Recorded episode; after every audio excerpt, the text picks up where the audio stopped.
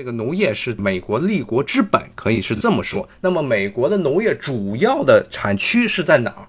不是东部地区，也不是西部的加州。西部加州当然产一些水果和蔬菜，但是这些东西不能让人填饱肚子的。真正让人填饱肚子，就是来自于美国中部地区大平原地带的。首先是玉米，然后呢是小麦，还有包括一些经济作物，比如说大豆。这都是美国中部地区的特产，不能叫特产了，主要的产区。而且呢，比如说美国中部地区的玉米的产量世界第一，所以呢，美国也是世界上最大的玉米产出国。它玉米不光是拿来吃，还可以拿来喂饲料，很多的畜牧业都是严重依赖玉米产品。美国的中部地区一般被称之为“美国人的面包篮子”。就主要的吃饭时候，面包啊，各种碳水化合物的来源都来自于美国中部地区的这些农产品。而美国中部地区还有一个很重要的先天的优势，优势是什么呢？这是世界上最大的一片黑土带。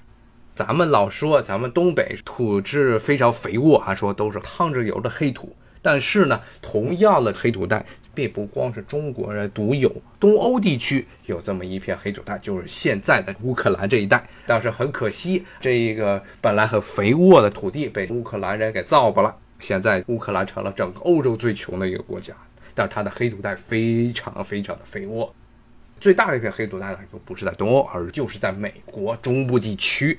整个这个大平原，特别是靠近落基山脉这一带，全部都是黑土带。为什么会出现这种情况呢？其实呢，也是跟这个美国地理历史是有关系的。我们刚才说了，美国是两边高、中间低的这么一个地理情况。那么中间为什么会低起来呢？其实呢，以前由于这个地壳的运动，造成了首先出现了阿布拉恰山脉，然后呢又。出现了比较新的西边的个落基山脉，而中部地区其实因为造山运动的原因，其实早期呢是一大片浅水的海，整个从墨西哥湾一直到现在的加拿大北极那一带，其实都是海洋，是一大片相对来说呢深度不是很深的浅水海。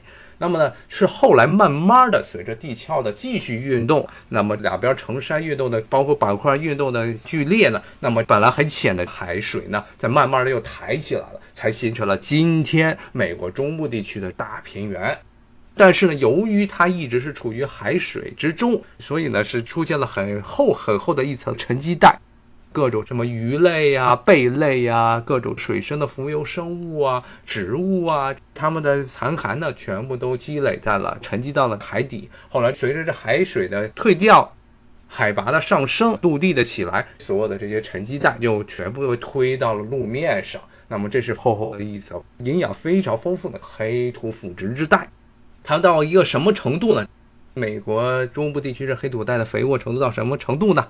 一开始白人殖民者来这儿开拓土地的时候，发现这土地都根本耕种不了。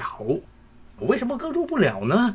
因为他们一开始带过来的都是木犁，耕地用的犁，一开始用的是木头制的犁，说木头制的犁扎到这黑土中扎不进去，特别硬，又硬又厚，扎不进去。一开始他们认为这土壤很差，说这么烂的土怎么能够种庄稼呢？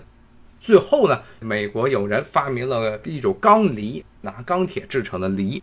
后来发明钢犁的这个人叫迪尔，最后自己办了一个农机厂，也成了现在世界上最出名的农机厂之一啊，农业器械生产厂家之一。他最早呢是发明的这么一种钢犁，说拿这个犁，咔就能把又硬又厚的黑土带铲开。从此之后，美国的中部地区就变成了不光是美国，甚至全世界最重要的一个农业产地。而正是因为有了农业这么肥沃的黑土滋养，美国的农产品的产量非常大，不仅能够满足自己，还可以大批量的出口全世界各地，实质上让美国成为了一个农业强国，大国又是强国，正是归功于它中部地区的黑土带。对经济学有点印象的人，可能还记得经济学，特别是古典经济学经常会讲的所谓的相对优势这么一个理论，是当时十九世纪初英国的一个犹太经济学家大卫李嘉图他搞的。当时他推出所谓的比较优势理论的时候呢，他的大背景。其实就是当时英国政府内有两派一直在讨论一个重要的话题，那就是要不要对北美地区出口到英国的这一些农作物，特别是小麦，当时主要是小麦，征收高配额的关税。英国呢，在历史上一直是一个所谓的重商主义。什么叫重商主义呢？就是对海外出口到本国的商品征收高额的关税，这是所谓的重商主义。现在老说什么欧洲啊，包括美国是什么自由贸易，但是在历史上从来都不是这个样子。特别是英国，英国基本上是所谓的重商主义和贸易保护主义的一个策源地，是在英国。从这个十五世纪开始的时候，就开始对欧洲大陆出口到英国的各种手工业制品征收高额关税。那么当时在十九世纪初呢，他们英国为了保护本国农业，也是对美国出口到英国的这些农作物。征收高额关税，后来大卫李嘉图就搞了这个比较优势理论，说美国人，美国的当时第一次工业革命已经结束了，纺织业非常发达，主要是纺织业。所谓的第一次工业革命，除了蒸汽机就是纺织业。但李嘉图就说了，英国的这个纺织业啊，相对于美国来说是有优势的。然后美国的这个农业呢，相对于这个英国的农业是有优势的，要优势互补。然后呢，说不要征收关税。最后他拿算术公式算出来，说美国卖给我们小麦，然后英国呢，我们呢卖给美国衣服。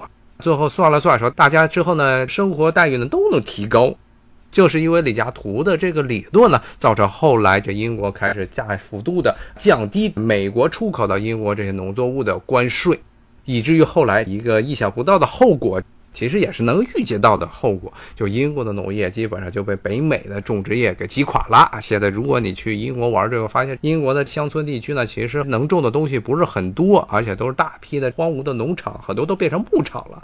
主要是当时的这些农场主，特别是当时英国的旧的土地贵族，发现种小麦根本没办法跟美国的这些小麦竞争，就干脆把所有的土地全部拿来养羊了。所以现在的英国的情况是，英国的郊野基本上到处都是养羊的啊，咩，到处都是小羊在叫。那么的美国呢，其实养羊的就非常少，一直到今天也是很有趣的一个现象。美国虽然是全世界最大的农业国，但是它养的羊的数目非常的少，主要是养牛了。如果要养，就养更加昂贵的牛肉，吃牛肉。所以美国人吃牛肉，英国人吃羊肉。那么带来的一个后果是，英国的农业出现了很严重的萧条情况。还有一个很有趣的现象，这个可能是当时李嘉图没有想到。